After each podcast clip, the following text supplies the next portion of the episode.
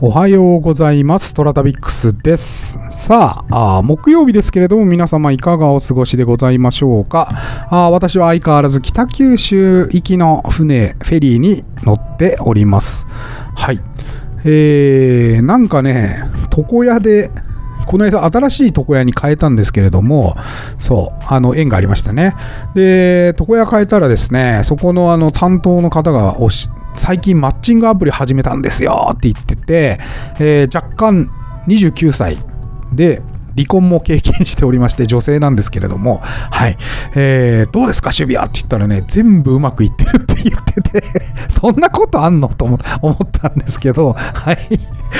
なんか話によると全部イケメンが来たり、えーなんだりしたって言ってましたね。はい。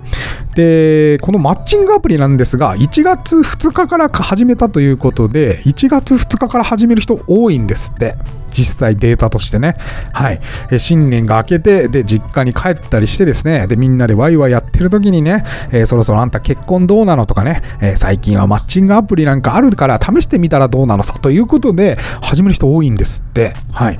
で、彼女もですね、その1月2日から始めまして、まあ、約1ヶ月間で、えー5、6人マッチしてですね、えーすまあ、マッチした話はいいんですけど、気に食わなかった人がいるって言ってて、あのー面白いもんでね、見た目はすっごいかっこいいと。ね。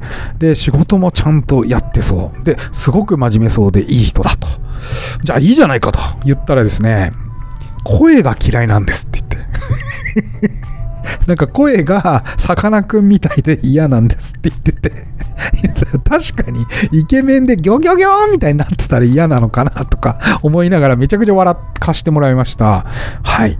皆さんはですね嫌いなあのなんかあれありますか？異性のタイプっていうかここだけは許せないみたいなのありますかね？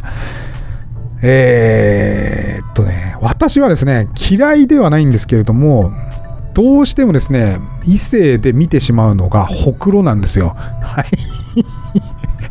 ほくろの大きい人とか、ほくろが飛び出てる人とか、すんごい見ちゃうんですね。うん。なんなら数えちゃうかもしんないです。失礼な話だよね、本当に。人と会話しながらすごいほくろとか見ちゃうんですよね。はい。皆さんもそういう癖があったらぜひ教えてください。はい。えー天に軌道があるごとく人それぞれに運命というものを持っております。この番組はフォロワー30万人、日本全国を旅するインスタグラマートロタビックスが懐かしい街並みをご紹介したり、旅のよもやま話をすることで奥様の心の悩みを解決する番組です。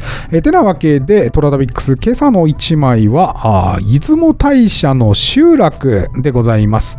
はい、えー実はですね、出雲大社の周辺もかなりね、いい感じの街並みが残っておりまして、えー今日投稿しているところもですね、えー本当に出雲大社から東側にちょっと歩いていった方の周辺の集落になります。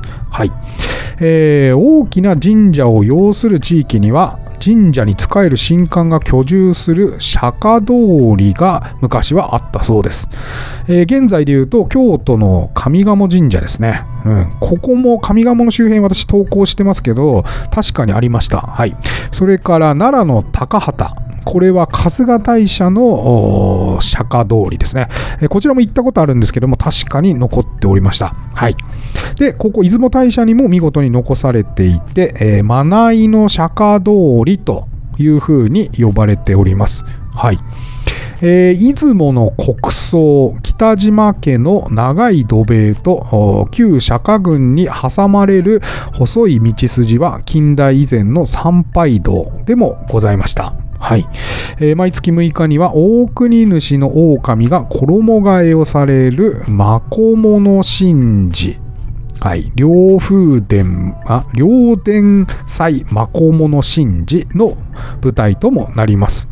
うん、この道筋にあるマナイの清水は、古代から湧き出る清水で、えー出雲大社の神事にも使われております。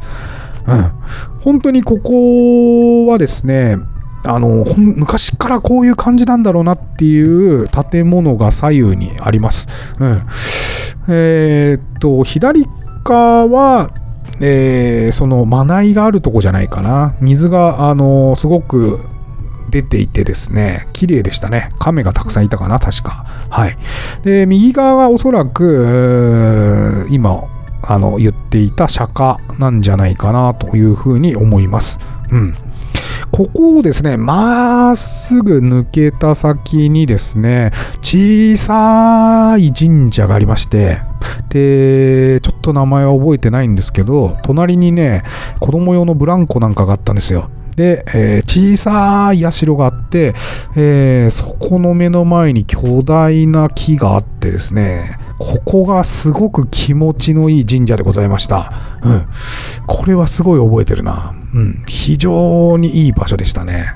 はい。あそこは、まあ、出雲大社に行ったら必ずちょっとあそこに寄りたいなっていう雰囲気の不思議な神社がございました。はい。えー、というわけで今日はちょっと食べろうかなと思っております。はい。えー、今日のテーマは、オズマです。妖怪オズマです。はい。えー、この間ですね、何かしらのきっかけで会社の名前かなんか、オズマ、オズマ、オズマって聞いてて、で、あ、なんか昔、イギリスかなんかの妖怪でオズマっていたなと思って思い出したんですよ。はい。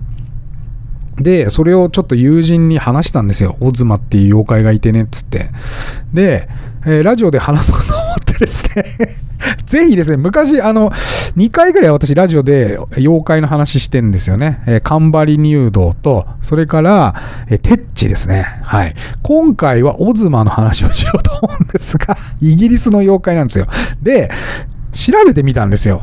あの、テッチも結構なんか、適当に覚えてた部分があったんで調べたんですよね、後ほどね。で、ちゃんと調べてから話すようにしなきゃなと思って今回もオズマについて調べたらですね、全然ヒットしないんですよ。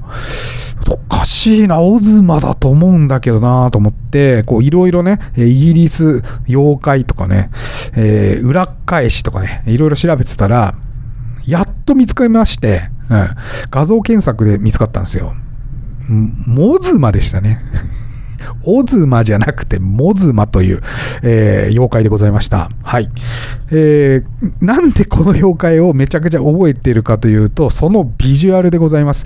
えー、今日の、えー、写真、ね、えー、アルバム写真はですね、このモズマになっておりまして、はい。もう見ていただいたらわかりますよね。えー、解説しましょう。モズマはイギリスに住んでいる吸血妖怪でございます。え昼間は墓の下の棺桶の中で眠っておりますけれども、時々街の中へ出てきます。えー、しかしですね、誰も吸血鬼とは気づきません、えー、なぜかというと、外見は普通の人と変わらないからです。はい。ところがですね、夜になるとですよ、夜になるとですよ、え口から自分の胃や腸などの内臓を吐き出します。で、体全体がすっかり裏返しになると。わかります？全部出てんですよ。だから脳みそも心臓も腸もね、全部裏返しになるんですよ。はい。えー、このビジュアルを私はね、保育園の時に見て、すげえなと思って 見てたわけですよ。はい。このモズマなんですが、人間に忍び寄って締め殺し、えー、頭から脳みそを吸い取ってしまうという妖怪でございます。はい。で、これさ、改めてね、その友達にこの話をしてる時に考えてみたんですけど、モズマって弱点さらしまくってんじゃん。だからさ、なんかさ、強い感じがしないんですよ。まあ、ビジュアルは確かに怖いけど、心臓もあらわになってるし、それから脳みそもあらわになってるわけじゃないですか。でさ、頭から脳みそを吸い取るって言うんだけど、それ以前に、お前の脳みそツンツンしたらどないやねんみたいな妖怪だなと思って なんか前頭葉ツンツンとかしたら、いたたたたとか言ったりさ、なんかね、心臓ギューとかしたらね、うーって言って死にそうじゃないかと思ってですね。で、最近のなんかゲームのバイオハザード、僕バイオハザード好きなんですけど、ゲームのバイオハザードとかも、なんか弱点が表に出てる敵とかいるんですけど、絶対弱いよなって、いっつも見てて思うんですよ。うん。まあ分かりやすくしてるとは思うんですけどなんで表側に心臓出てんねんみたいな、あのー、クリーチャーとかがいてですね、もうこのオズマも、モズマですね、モズマもですね、漏れなくですね、全部弱点をさらけ出してると 言ったビジュアルで まあ怖いけど、一瞬怖いけど、でもよく考えたら弱いんじゃないかなと思った妖怪でございました。はい。というわけで、トラタビックスは皆様からのお便りをお待ちしております。なんか、あこの妖怪好きですみたいなのあったらぜひ送ってください。なんだ？毎週月曜日に、えー、皆様のコメント DM をご紹介させていただきます。それでは、いってらっしゃい。